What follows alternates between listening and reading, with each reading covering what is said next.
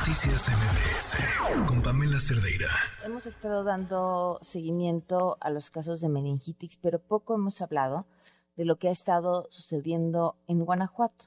Varios casos de parálisis facial eh, y algunos que han llevado también a la pérdida de, vidas. Y justo uno de esos casos eh, es el caso de Ruth. Le agradezco a la persona que nos acompaña en la línea que nos tome la llamada, su pariente además. Gracias por acompañarnos. Buenas noches y lo siento muchísimo.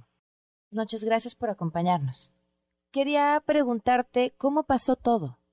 Mi hermana fue ingresada el día 19 de octubre a LIMS, la T21 en León, Guanajuato.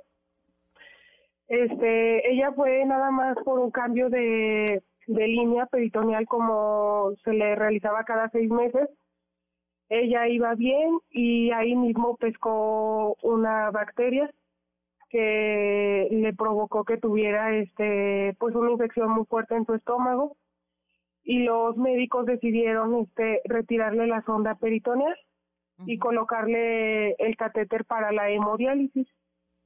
¿Y qué pasó después?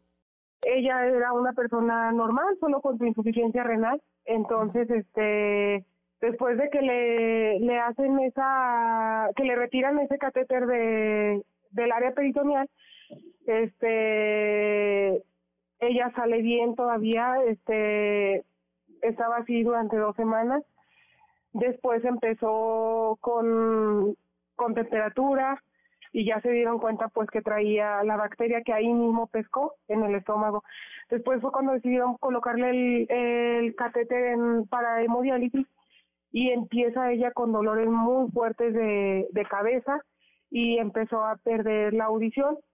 Primero empezó con un sentido y después con el otro y, y quedó totalmente sorda.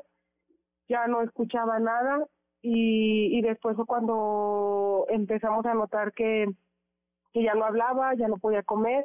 Fue cuando vimos que tenía la parálisis porque en el seguro no nos decían nada.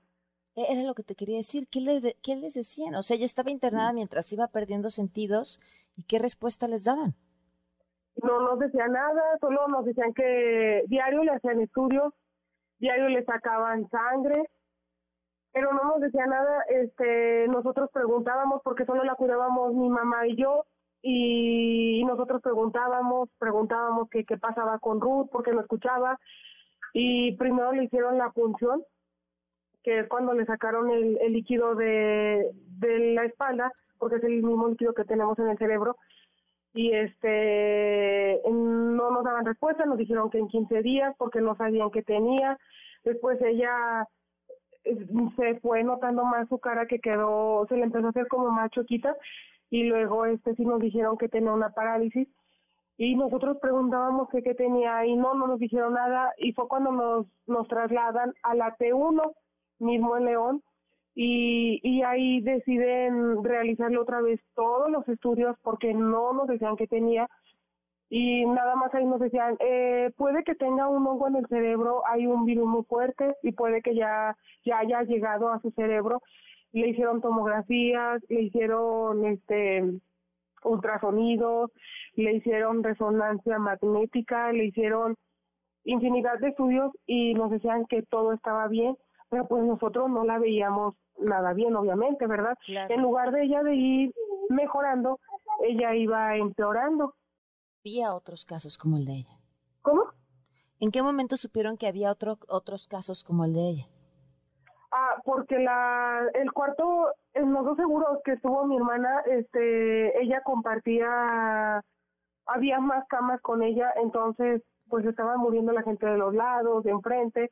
Cuando estábamos en la 1 había en, en, la clínica 21 había este camas enfrente y había camas a los lados y diario moría gente y todos con los mismos todos con los mismos síntomas con dolores muy fuertes de cabeza este con perdían la audición y se quedaban con parálisis y aún con estos mismos casos que ustedes estaban viendo y viviendo, ¿no estaban haciendo nada distinto? No, nada más, este, como muchos pacientes, casi la mayoría, este, gritaban, gritaban que les dolía mucho su cabeza, pero gritaban horrible, este, nada más iban las enfermeras, la, los dormían, a mí me tocó ver porque yo cuidé muchas veces a mi hermana en la noche y los dormían y ya nada más duraban dos días y, ya amanecían al día siguiente muertos. ¿Los han apoyado de alguna manera? ¿Los han buscado? No, no, nada. Nada. Nada. Una respuesta, ¿qué fue lo que pasó? ¿Qué lo originó? Nada, nada, este, nos dijeron tres versiones, mire. Primero le dijeron a mi mamá que mi hermana había quedado así por la aplicación de la anestesia, pero mi hermana, este, ella hablaba bien, estaba bien, entonces ella cuando sale de, de que le retiraron el catéter, ella nos dijo que no la habían dormido, no habían aplicado anestesia, no le habían hecho nada de eso, solo colocaron gel como tipo lidocaína, para anestesiarle esa parte porque solo iban a retirar la sonda. Ella de hecho traía abierto. Entonces solo retiraron y eso sí fue en el quirófano. Y cuando le colocaron el catéter de la hemodiálisis, este, fue ahí mismo en el cuarto donde estaba ella internada con los demás pacientes. Ahí le hicieron esa cirugía. Oye, todos los pacientes recibían hemodiálisis. Eh, en el cuarto que ella compartía en los dos seguros, este, mm, varios hemodiálisis y varios eran de diálisis peritoneal. Este, increíble que a, tanto tiempo no hayan tenido ni una llamada, ni una respuesta, ni, ni, ni siquiera un apoyo. Eh, no, incluso a veces uno tenía hasta miedo preguntarles a, a los doctores o enfermeras porque nos contestaban muy mal. Este, decían que nosotros no sabíamos nada, que o sea, no, yo yo muchas veces cuando le hicieron la primer punción a mi hermana en la 21, este, anduve detrás del, del jefe porque era jefe de enfermería y yo estuve insistiendo que qué le hacían a mi hermana. Pues yo quería saber, yo quería preguntar porque yo mantenía informada a mi mamá y, y no me decía nada, me decía, vamos por camas. Y yo, pero pues es que ya se le están llevando a quirófano, ¿qué le van a hacer a mi hermana? Eh, le vamos a colocar un catéter. Y yo, pero ¿qué le van a hacer? ¿Para qué? No, nunca me dijeron nada. Nosotros supimos hasta que estábamos en la en la T1. ¿Otros familiares de pacientes? Sí, este, solo conocemos a, a una persona que está en León y a unas personas que son vecinos de, pues de aquí de la colonia donde viven mis papás y, y están igual. ¿Van a iniciar alguna acción en conjunto? ¿Van a hacer alguna acción en conjunto, una petición o algo? Eh, desgraciadamente mi hermana pues ya perdió la vida. Este, nosotros sabemos que pues respecto a ella ya no podemos hacer nada para regresarla, ella ya se fue, pero a nosotros sí nos gustaría que pues que las autoridades hicieran algo porque no son seis ni cinco ni diez personas, son son cantidades grandes de personas las que murieron el tiempo que estuvimos nosotros ahí y ojalá hicieran algo para evitar tanta muerte. Te agradezco muchísimo que, que en esta circunstancia, en esta situación, te des el tiempo de tomarnos la llamada. Eh, te doy mi más sentido pésame y te mando un fuerte abrazo. Muchísimas gracias.